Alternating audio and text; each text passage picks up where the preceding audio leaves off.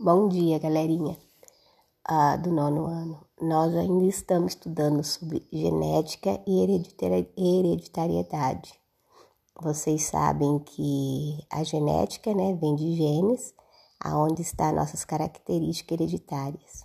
E que essas car características elas podem ser modificadas com o tempo. Como vocês conhecem a, a história da evolução do homem, né?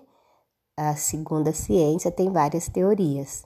Então, agora nós vamos estudar algumas teorias de dois principais estudiosos, que é Lamarck e Darwin. O que, que eles pensam sobre a evolução da espécie? O que, que é espécie?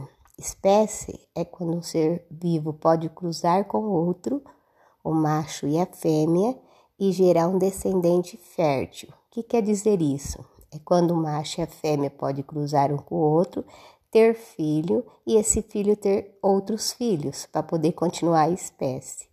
Isso serve tanto para o homem como para os animais, todos os seres vivos. Então, isso é uma espécie. Aí eles são classificados em reinos, como vocês viram. Tem o reino animal, reino, da, reino vegetal, reino monera das bactérias, reino protista dos protozoários e o reino dos fungos. Aí vocês podem perguntar: e os vírus?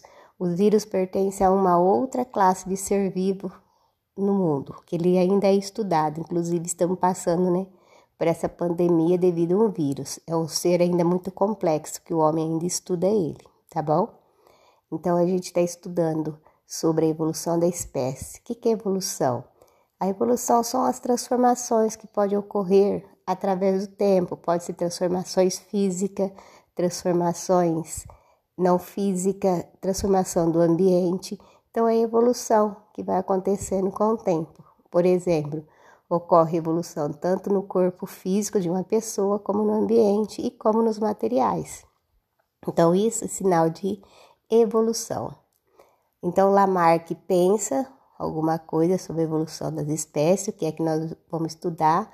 Ele falava que a espécie que não usava muito alguma parte do corpo atrofiava e quando precisava de usar mais a parte do corpo, essa parte desenvolvia e passava para os seus descendentes. O que, que são descendentes? São os filhos. Ele, ele cita a girafa, que a girafa tinha o pescoço do tamanho de um cavalo. E como as árvores era alta, ela tinha que ir esticando, esticando o pescoço, até que um dia o pescoço da girafa ficou grande como vocês conhecem hoje. Isso é Lamarck que fala. Agora o Charles Darwin já fala o seguinte, que os seres mais aptos, os mais favoráveis, ele consegue sim evoluir e transformando e passando para os seus descendentes, para os seus filhos. Ele fala da seleção natural, que os mais aptos sobrevivem e transformam de acordo com as suas necessidades e vão se evoluindo. Então, nós estamos estudando sobre eles.